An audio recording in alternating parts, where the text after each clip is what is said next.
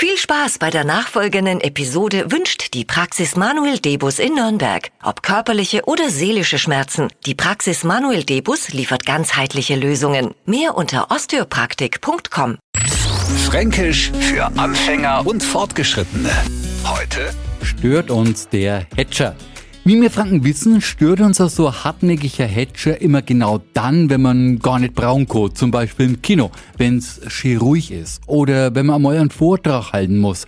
Batsch ist er da, der Hatcher. Das berühmteste Hatcher-Opfer war übrigens der Papst Pius XII. in die 1950er Jahre.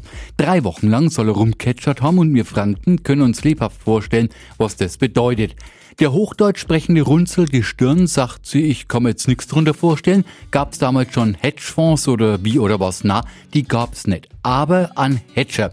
Wir möchten Sie natürlich an unseren Leiden teilhaben lassen und übersetzen das für Sie. Der fränkische Hedger ist der hochdeutsche Schluck auf. Fränkisch für Anfänger und Fortgeschrittene. Morgen früh eine neue Ausgabe. Und alle Folgen als Podcast auf radiof.de.